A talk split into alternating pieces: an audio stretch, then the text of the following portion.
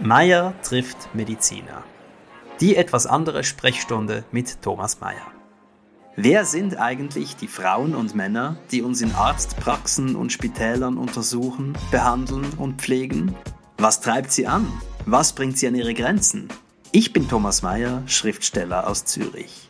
In dieser etwas anderen Sprechstunde treffe ich spannende Menschen aus der Medizin und unterhalte mich mit ihnen über die großen und kleinen Fragen des Lebens. Und hier ist wieder Thomas Mayer, der eine Medizinerin trifft. Heute ist es Frau Irene Burger am Kantonsspital Baden im Kanton Aargau. Guten Tag, Frau Burger. Grüße, Herr Mayer. Danke, dass Sie sich Zeit nehmen. Sie sind Radiologin und Nuklearmedizinerin. Was heißt das genau? Was, woraus besteht Ihr Alltag? Was tun Sie so? Ja, man könnte fast meinen, man konnte sich nicht entscheiden, aber eigentlich habe ich äh, nach dem Studium die Leidenschaft für den Ultraschall entdeckt und ähm, war total fasziniert davon, dass man ähm, bei medizinischen Fragestellungen mit einfachen Mitteln im Körper drin sehen kann, wo das Problem liegt, wo die Beschwerden herkommen und bin dann so in die Radiologie gekommen und wollte dann eigentlich nur ein Fremdjahr machen auf der Nuklearmedizin. Und mein damaliger Chef, der war sehr geschickt. Der hat mir direkt einen Studienordner in die Hand gedrückt mit einem neuen Tracer, also einer neuen Substanz, die neue Dinge darstellen konnte. Und ich saß dann als erster Mensch vor dieser Konsole, habe diese ersten Bilder gesehen, war komplett fasziniert und wurde dann halt auch noch Nuklearmedizinerin. Nuklearmedizin, das äh, klingt so gefährlich, wenn man denkt an Nuklearwaffen. Äh, wie nuklear ist diese Medizin? ja, also strahlen tut sie in der Tat. Aber ähm, es gab mal ganz, ganz, ganz klugen Menschen vor vielen, vielen Jahren hier in der Schweiz namens Paracelsus, der uns eigentlich allen schon damals beibrachte, dass es nichts gibt, was absolut gut oder absolut schlecht ist. Und wie es nichts gibt in der Welt, was absolut gut oder absolut schlecht ist, so ist das eben auch mit Strahlung. Strahlung kann heilen, Strahlung kann, ähm, kann schlechtes Gewebe von gutem Gewebe trennen. So behandeln wir auch in der Radioonkologie heute Tumore. Und die Nuklearmedizin hat die spezielle Eigenschaft, dass sie die Strahlung nicht von außen anwendet, wie jetzt zum Beispiel Radiologie oder Radioonkologie, sondern halt wirklich von innen. Also wir verwenden Substanzen, die im Körper drin dann Tumoren entweder markieren, so dass wir sie sehen können, oder direkt behandeln. Wie ist es möglich, dass man einen Tumor markieren kann? Tumore haben verschiedene Eigenschaften. Also man hat auf der Oberfläche eines Tumors, man, man sagt denen, je nachdem, ähm, Oberflächenantigene, Rezeptoren, verschiedene Strukturen. Und diese Strukturen, die haben chemische Eigenschaften. Dann gibt es sehr kluge Köpfe, die nennen sich Radiochemiker, mein Mann ist so einer, die dann Substanzen entwickeln, die genau diese Eigenschaften quasi sich zunutze machen, die man über die Vene in den Körper gibt, die sich dann mit dem Blut im gesamten Organismus verteilen und überall da, wo dieser Rezeptor oder eben diese Struktur zu finden ist, andocken. So wie ein Schlüssel, Schlüssellochprinzip. Und je, je, je smarter der Radiochemiker, umso besser ist dann eben wirklich dieses sogenannte Targeting, also dieses Schlüssel-Schlüsselloch-Prinzip. Und erlaubt mir dann wirklich Metastasen bereits im Millimeterbereich zu sehen, was natürlich schon faszinierend ist, wenn man denkt, dass da wirklich ganz, ganz wenig Substanz verwendet wird. Also wir, wir brauchen sogenannt Picomol, das ist un unendlich wenig Menge, die sich dann aber trotzdem im Körper so verteilen kann, dass wir die von außen messen können mit unseren Kameras. Ich nehme an, Ihr Mann ist ein sehr smarter Radiochemiker. Natürlich. Ist das, ist das für Sie attraktiv? Also wir sind natürlich ähm, über unsere Berufe zueinander gekommen und ähm, was ich an dieser ähm, Liaison halt vor allem unglaublich schätze, ist, dass man man macht nicht das Gleiche, aber man versteht sich. Und man hat halt auch immer so die, die Optik noch der, der anderen. Also die Nuklearmedizin ist etwas extrem Integratives. Ich arbeite mit Physikern zusammen, mit Biologen, mit Chemikern. Ähm, da kommt viel, viel Wissen von ganz viel verschiedenen Subspezialitäten zusammen. Und das ist natürlich etwas, was ich unglaublich spannend finde, weil man dann auch immer wieder gezwungen ist, so ein bisschen über seinen eigenen Haag hinaus zu gucken und zu schauen, was gibt es an Möglichkeiten in diesen anderen Gebieten. Und insofern finde ich das schon attraktiv, ja. Aber das heißt auch, dass es für Sie gar nicht möglich wäre, mit, mit einem anderen Menschen zusammen zu sein. Also es ist für Sie könnte es mir nicht mehr vorstellen, aber äh, liegt das jetzt an ihm als Person oder an beides? Also ich glaube nicht, auch. dass ich mit jedem Radiochemiker so glücklich wäre. Nein, natürlich nicht. Aber äh, ich, also ist ich, einfach ein guter Match. Ich, ich denke, die Ähnlichkeit ist ist ein äh, großer Erfolgsfaktor in, in einer Beziehung? Ja, ähnlich und nicht gleich. Also ich denke manchmal, es ist schon auch nicht trivial, wenn beide genau das Gleiche tun. Gerade wenn man halt in einem Gebiet unterwegs ist, das durchaus auch manchmal kompetitiv sein kann. Dann kann ich mir schon vorstellen, dass man sich dann ab und zu ein bisschen auch in die Quere kommen kann gerade auch, wenn man als Frau durchaus ihre Ambitionen hat, ist es schon schwierig genug. Dann noch einen Mann zu haben, der genau das Gleiche tut, stelle ich mir komplex vor. Was ist schwierig, wenn man als Frau Ambitionen hat? Ja, mir hat mein ehemaliger Chef hm, ganz am Anfang meiner Karriere mal gesagt, ach Irene, du kannst schon Karriere machen, muss nur einmal so gut sein wie die Männer.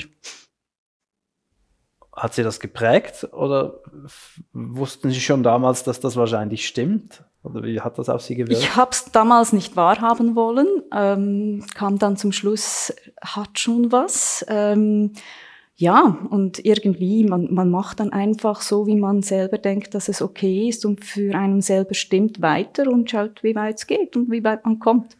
Aber der Faktor drei, den würden Sie auch ja, vielleicht Faktor zwei. Zwei. Drei ist schon ein bisschen übertrieben. Aber vielleicht auch nicht zwei. Aber also ich denke, wenn ich so in meinem Freundeskreis schaue, habe ich schon manchmal das Gefühl, dass ähm, die, die Frauen auch wie immer diese extra Energie brauchen, doch ich kann es auch.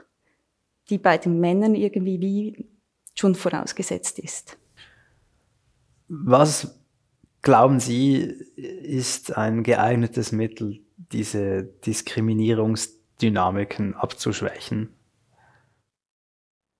Ähm, Rollenmodelle, eine höhere Akzeptanz, dass man ähm, auch in Prozent viel leisten kann, dass halt wirklich Frauen die Möglichkeit gegeben wird, ihre Karriere mit Familie unter einen Hut zu bringen und auch die Akzeptanz, dass das die Männer auch tun. Ich denke, eine Familie profitiert unendlich davon, wenn das Kind nicht nur von der Mama erzogen wird, sondern halt auch den Papa sieht.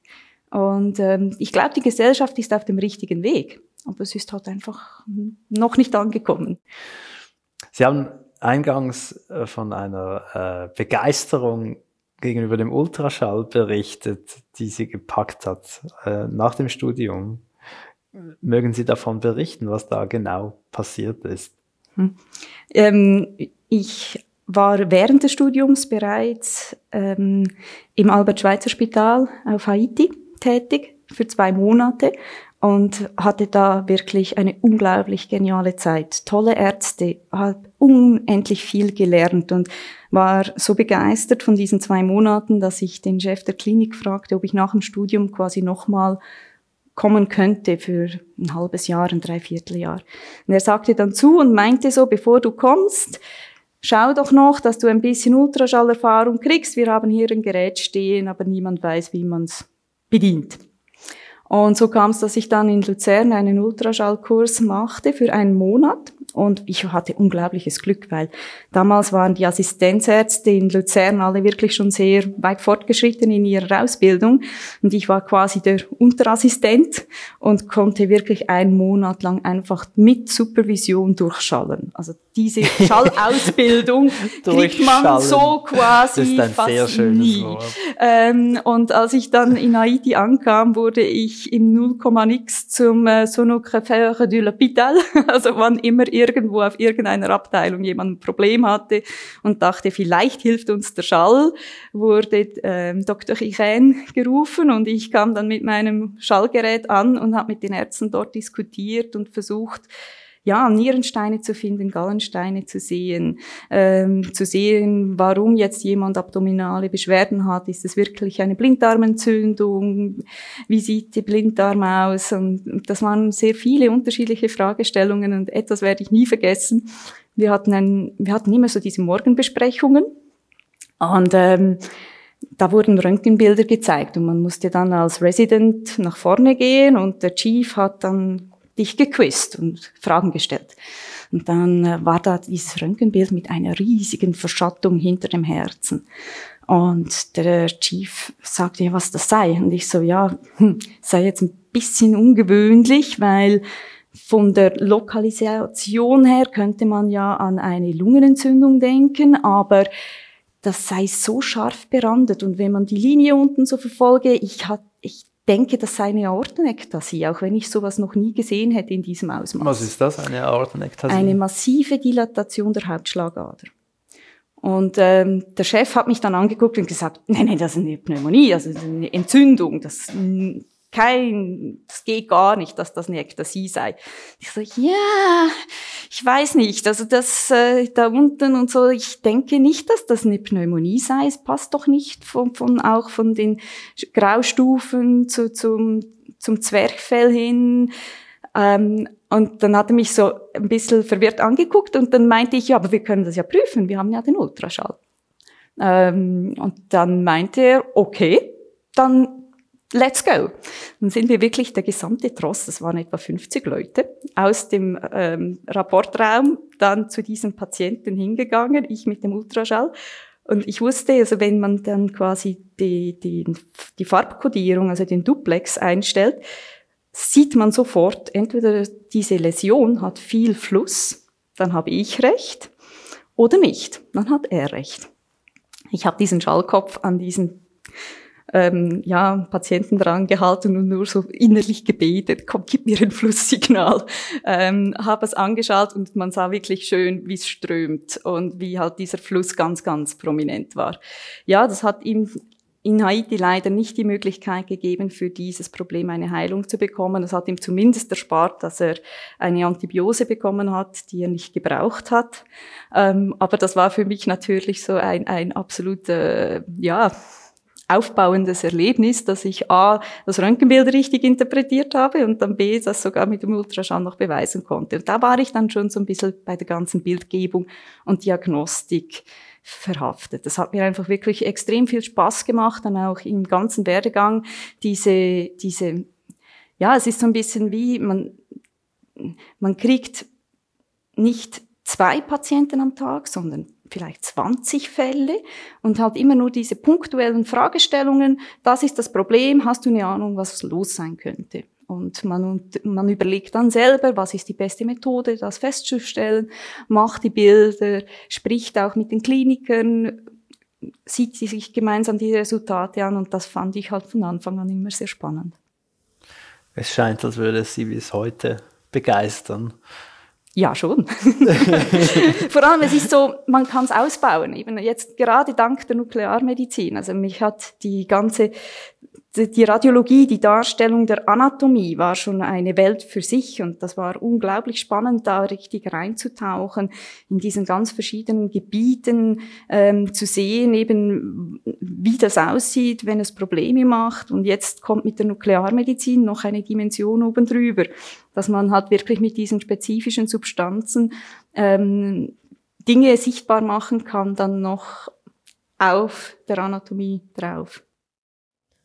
Dieser Einsatz auf Haiti, war das freiwillig? Das ja, das war, habe ich auch wirklich, muss ich sagen, für mich getan. Also ich dachte nicht an, äh, also ich muss wirklich sagen, die zwei Monate, die ich gemacht habe damals als Student, waren für mich die, die intensivsten und lehrreichsten in meinem Wahlstudienjahr. Und ich hatte einfach ähm, mit diesen Menschen dort zusammenzuarbeiten, teils, das war ganz gemischt, Schweizer Ärzte, amerikanische Ärzte, haitianische Ärzte. Ähm, das war so eine Bereicherung, dass ich wirklich äh, das auch äh, wirklich für mich getan habe. Es war nicht so, dass ich dachte, ich tue jetzt hier etwas Gutes für die Welt, ähm, das, sondern das, dass ich meine Arbeitskraft da eingesetzt habe, das war quasi die, das Entgelt dafür, dass ich dort so viel wirklich lernen durfte. Aber das wussten Sie ja nicht von vornherein, dass Sie ja, da so doch, viel nach lernen diesen zwei. Monaten ja schon. Aber vor diesen zwei Monaten, was, was war der einfach, Auslöser? Dass ich, ähm, dass ich noch eben, ich hatte ja schon so ein bisschen auch ein Flair für diese ganze Technologie. Ich hatte meine Dissertation schon auf PET-CT gemacht, eine nuklearmedizinische Methode. Und ich wollte einfach noch mal die Medizin von einem ganz anderen Gesichtspunkt her kennenlernen. Also wirklich ähm, mit wenig Technologie, ähm, sondern halt mehr, ähm, ja, hands-on. Und wie fiel da die Wahl auf Haiti? Zufall. Ähm, ich habe mehrere Stellen versucht, äh, auch Afrika, ähm, Sansibar, Tschad. Ähm, das war immer in der Kommunikation sehr schwierig und äh, der Chef der Chirurgie im Albert-Schweitzer-Spital war ein Schweizer. Ähm, ich kam dann an seine E-Mail-Adresse und habe ihm einfach mal eine Anfrage quasi ins Blaue geschrieben.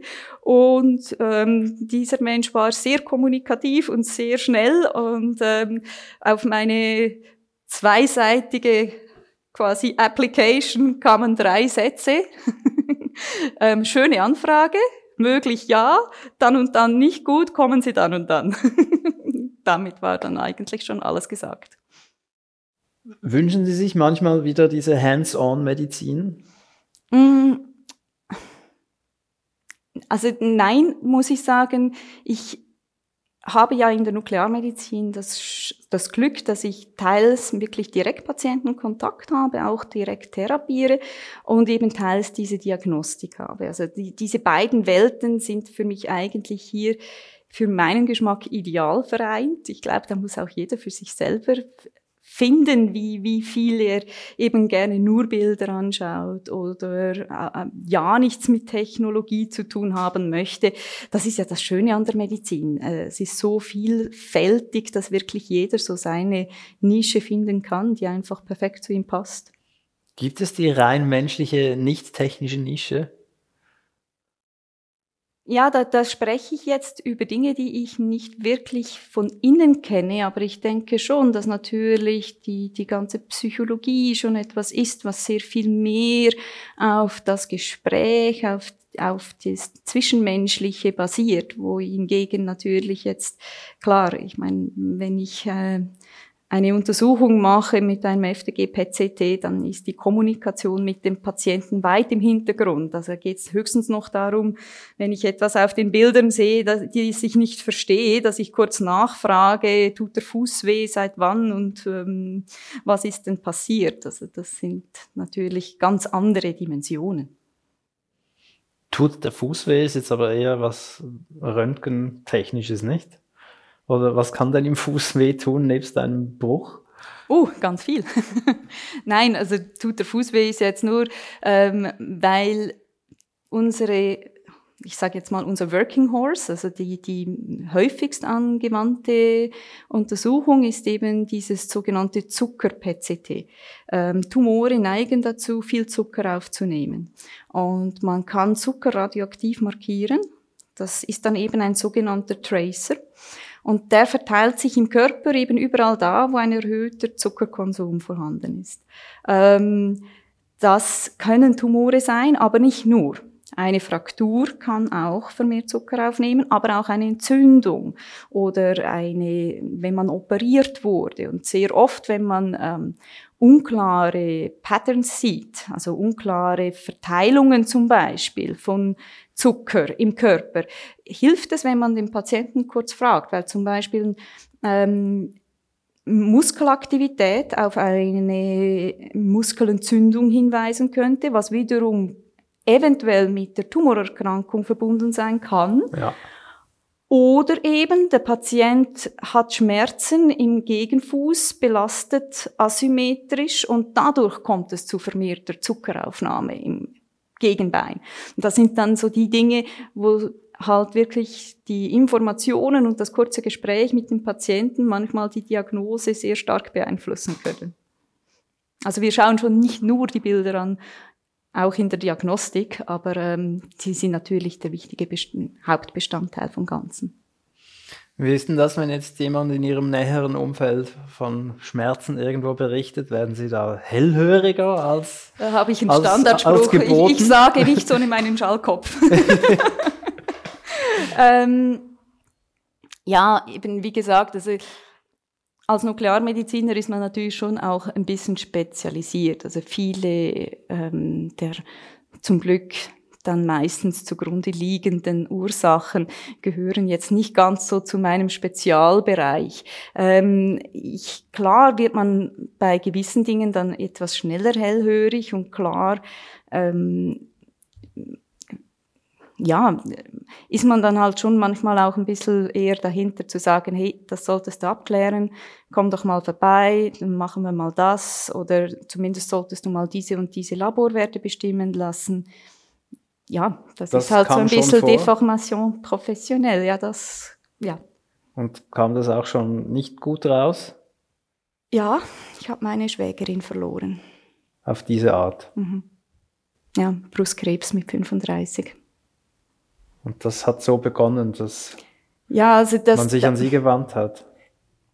Damals war wirklich so ein bisschen das Problem, dass die Diagnose verschleppt wurde. Sie lebte nicht in der Schweiz, ähm, kam dann mit meinem Bruder quasi nach Hause und ja, dieses erste Bild, das ist dann schon, das ist tief eingebrannt.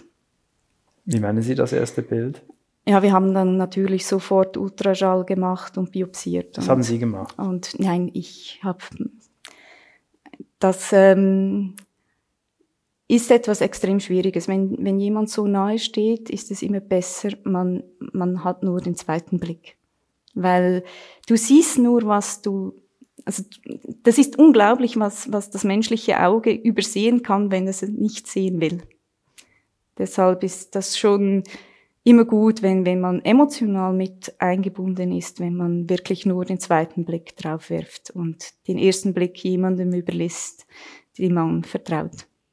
Aber der zweite Blick war dann schon eindeutig. Ja. Und wie war das für Sie?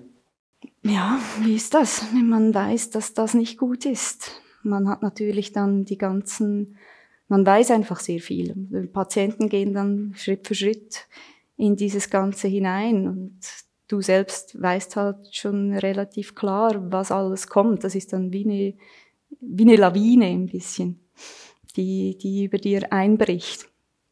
Und du darfst es dir nicht anmerken lassen. Warum nicht? Weil das natürlich dann im Gegenüber, sprich dem Angehörigen, Schrägstrich Patienten Panik auslöst. Und wie machen Sie das, sich nichts anmerken zu lassen in so einem Fall? Beherrschung.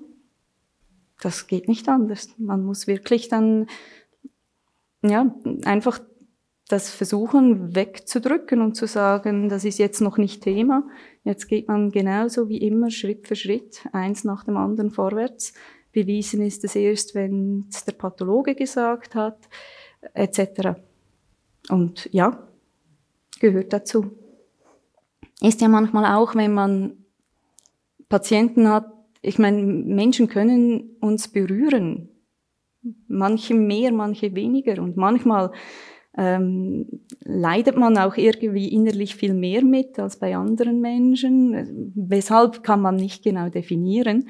Ähm, aber man muss dann schon auch seine eigenen Emotionen egal ob das jetzt Angehörige sind oder ich bin einfach nur Menschen, die uns mit ihrer Geschichte berühren, ähm, äh, ein bisschen aufpassen, dass dann die, die, die eigenen Emotionen nicht zu sehr überschwappen. Also das ist schon etwas, was man auch irgendwie, ich sage jetzt mal, wie ein bisschen trainiert, dass man halt einfach dann, oh, das sieht nicht gut aus. Das kann man nicht bringen. Das, das geht gar nicht das, wenn das Gefühl aufkommt, muss man das ganz, ganz schnell wegkaschieren und einfach sagen, ja, da ist jetzt etwas, das müssen wir weiter anschauen, dass man halt auch wirklich die, diese, diese, diese Übermittlung dann der Information ähm, wirklich schrittweise macht. Und es ist ja dann auch immer wieder in, in bei, bei jedem Patienten kann man es ja dann auch immer wieder, ja, wir haben jetzt hier etwas, was nicht gut ist, aber wir sind noch in diesem und diesem Stadium. Und das kann ich ja am Anfang gar noch nicht sagen. Also man muss auch irgendwie aufpassen, dass man Informationen dann zukommen lässt, wenn man auch wirklich ähm, dann die Fragen beantworten kann, die dann natürlich kommen. Was passiert jetzt? Was ist der nächste Schritt? Ähm, und, und bevor man nicht die ganzen Puzzlesteine zusammen hat, um das halt auch wirklich beantworten zu können, muss man wirklich sehr zurückhaltend sein damit, wie man reagiert. Gegenüber dem Umfeld. Ja, also vor allem gegenüber den Patienten natürlich und auch den Angehörigen. Die sind manchmal noch viel, viel ähm, wie soll ich sagen, alerter. Also gerade wenn jetzt ähm, ja die die Frau, der Mann beim Ultraschall mit dabei sein will, ähm, die beobachten nicht das Bild, die beobachten dich und wie du reagierst, wenn du was misst und siehst. Und da wird sehr viel registriert und ähm, ja, da muss man wirklich ähm, es ist nicht Schauspielern, es ist einfach nur sich nicht anmerken lassen, was im Hinterkopf Mäßigung quasi alles gerade passiert. Ja. Und aber die Emotionen hat man ja dann trotzdem. Und wenn man wieder allein ist, muss man sie auch nicht mehr mäßigen. Ja, und das kommt manchmal dann durchaus vor, dass man mal schreit, mal flucht, mal am liebsten einen großen Boxsack in der Mitte des Zimmers hängen hätte. Ähm, aber ja. Machen Sie das Schreien und Fluchen? also ich habe schon auch. Ähm, also nicht, ich, nichts gegen Schreien und Fluchen. Ich halte doch, das doch, für, also für ich, sehr notwendig, ich dass schon man diese wirklich Dinge auch, wenn ich äh, rausschwemmt. Manchmal man hofft halt auch wirklich so mit und und man hat dann zum Beispiel gutes Ansprechen und es geht alles gut, es geht in die richtige Richtung und dann kommt er wieder zum Verlauf und man macht die Bilder auf und sieht, der auf gut Deutsch Scheißkrebs ist dir einfach wieder entwischt und macht halt wieder neue Ableger. Und dann kommt es dann schon mal vor, dass man flucht, weil man einfach ja mitgehofft hat, dass es halt anders ist. Gegen wen oder was richtet sich dann diese Wut? Puh, das ist schwierig. Ich kann nicht sagen gegen die, ja, die eigene Ohnmacht vielleicht. Ähm, das eben, dass man, dass es nicht funktioniert hat, wie man sich das vorgestellt hat, vielleicht auch. Ja, vielleicht auch wirklich einfach die Biologie als solches, die, die halt wirklich äh, dir mal wieder gezeigt hat, dass sie doch am längeren Hebel sitzt. Die Ohnmacht eigentlich. Ja, wahrscheinlich schon am ehesten. Ja, aber ähm, ich denke, es ist auch, eben, das, das Leben ist für uns alle so oder so endlich und ich glaube, das müssen wir auch akzeptieren. Ich finde, es ist auch gut so. Ähm, es gäbe ja nichts Neues, wenn es nicht ein Ende gäbe. Und wie traurig wäre das denn?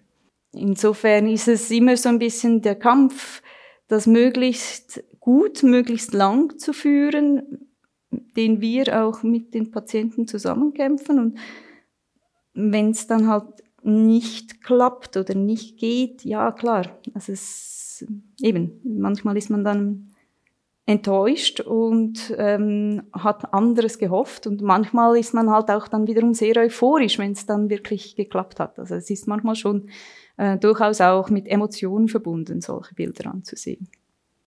Und wie ist es dann, wenn man sieht, jetzt gibt's keine Möglichkeit mehr, irgendwas zu tun? Mm da wie, bin ich. Wie war das für Sie und Ihre Familie? Es ist dann halt schon so ein gradueller Prozess. Also man, man sieht, der Mensch kämpft. Und ähm, es gibt ja in der Medizin heute sehr viele Optionen. Solange der Patient wirklich will, hat man immer quasi noch mal was im Köcher. Und dann kommt so der Moment, wo man merkt, der Mensch möchte nicht mehr kämpfen. Und das ist dann für natürlich meistens die Angehörigen fast schwieriger als für die Patienten selber, ähm, weil der Egoismus, den Menschen, den man liebt, möglichst lange zu behalten, in jedem drinsteckt.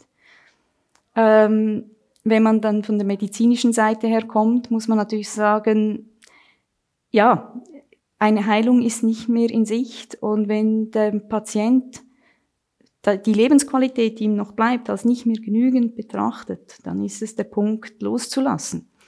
Und bei uns war es so, dass, dass sie zum Glück gut loslassen konnte. Und insofern war das natürlich schwierig, aber auch etwas, womit man, ja, was man dann einfach akzeptiert hat und ja. Ich finde das interessant, dass Sie den, ähm, den Egoismus angesprochen haben, dass man jemanden einfach behalten möchte, aus nachvollziehbaren Gründen, aber letztlich ist es ja tatsächlich etwas Egoistisches. Mhm. Würden Sie sagen, dass auch Trauer etwas Egoistisches ist, wenn jemand gestorben ist? Im Sinne von, dass jeder seine eigenen Tränen weint. Egoistisch im Sinn von, es ist nicht egoistisch wie soll ich sagen, nicht egoistisch selbstsüchtig, sondern das ist ja die innere Verarbeitung eines einzelnen Menschen. Und ja, das ist in dir drin und insofern egozentrisch, wenn man so will. Ja, ich frage nur, worüber oder warum man, warum man weint? weint in diesem Fall. Es ist, der andere Mensch ist ja nicht mehr da. Mhm. Aber man selbst ist noch da und muss mit diesen Gefühlen klarkommen. Und es, ich, ich, ich, frage mich, es, gilt, gelten die Tränen nicht dem als viel als, als dem anderen Menschen? Es ist ja, es sind ja Tränen der maßlosen Überforderung. Denn dass der andere nicht mehr da ist, das ist, das ist einfach so. Das ist eigentlich eine, eigentlich neutral. Eigentlich. Ja, aber es fehlt ja dann ein Stück von einem selbst. Deswegen egoistisch. Ja. Also die Menschen, die uns nahestehen, Menschen, um die wir trauen, die bedeuten uns ja etwas. Und ich glaube, das ist ja schon auch die Biologie der Sache, dass wir mit, ich sage jetzt mal, Todesmeldungen extrem unterschiedlich umgehen. Warum wird, wenn irgendwo auf diesem Planeten ein Vulkan explodiert ist, sofort im zweiten Satz gesagt, ob ein Schweizer unter den Opfern war? Also diese Trauer oder das, das Empfinden bei einem Verlust ist etwas extrem Graduelles und je näher uns der Mensch steht, umso näher geht es uns, weil wir ja viel mehr Verbindungen haben zu diesem Menschen. Auch das könnte man unter Egoismus abhandeln etwas streng betrachtet. Ja, natürlich. Aber ich meine, Egoismus ist wahnsinnig negativ konnotiert. Ich meine, letzten Endes ist das in diesem Sinne ja wirklich nur äh, eben, es, es, es ist die Bindung, die wir zu jemandem aufgebaut haben, die sich jetzt radikal verändert. Wir können ihn nichts mehr fragen. Wir können nie mehr hören, was er denkt. Wir haben diese Interaktion, an die wir uns gewohnt haben, verloren. Und das, das tut weh. Das, das ist wirklich schmerzhaft. Ich glaube nicht, dass wir um die Person weinen, die gegangen ist. Weil wenn das so wäre, warum wäre dann das graduell unterschiedlich, je weiter entfernt ein Mensch ist?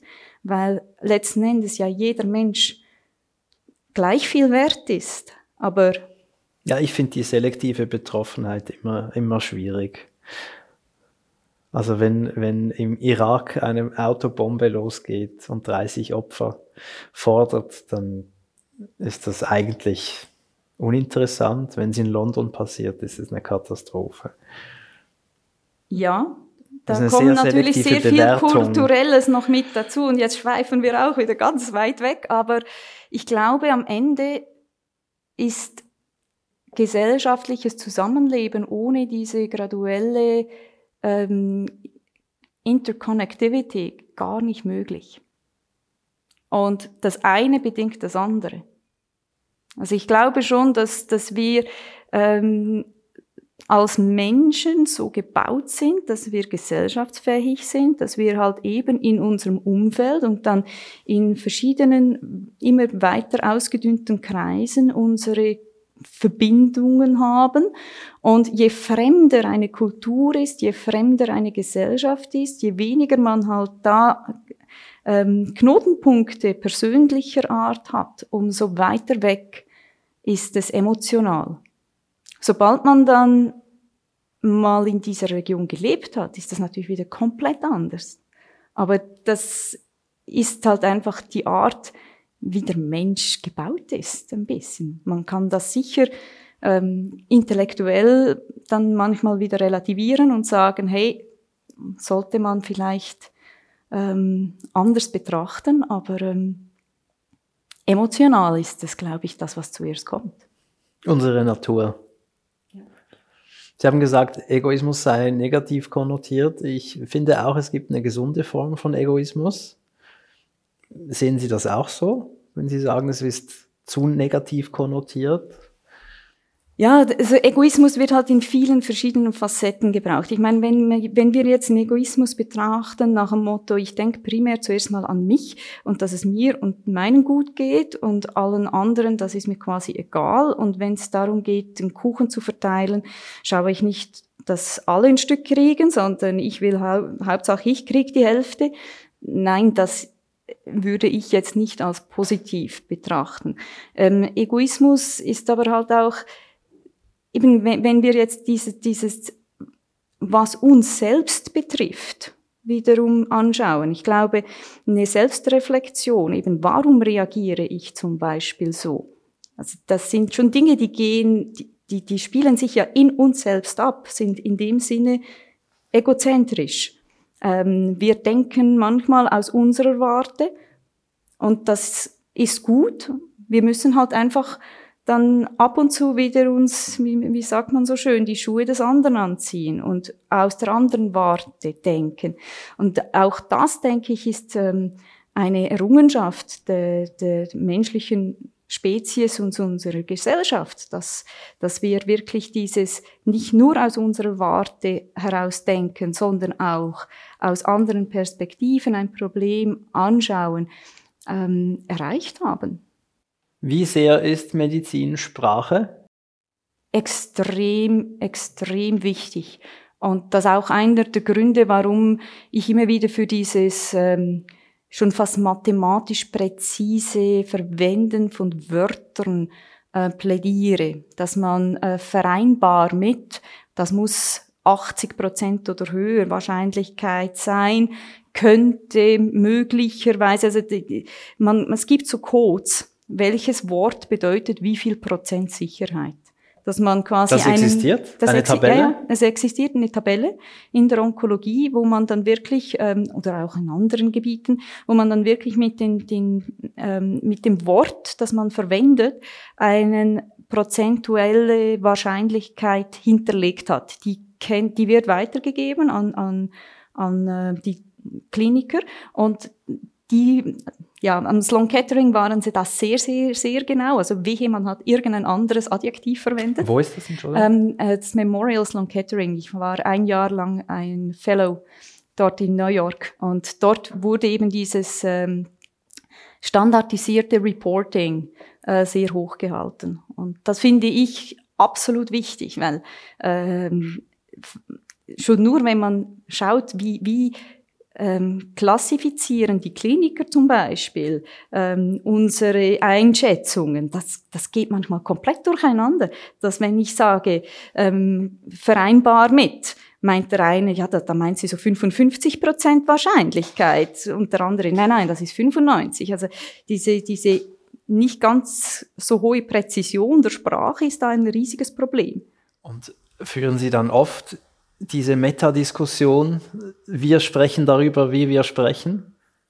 Ja, hm, so sehr, sehr oft, also wir haben darüber gesprochen, wir haben jetzt auch hier am Haus angefangen, unsere ähm, Berichte stärker zu, zu standardisieren und dieses Wording ein bisschen genauer äh, zu präzisieren.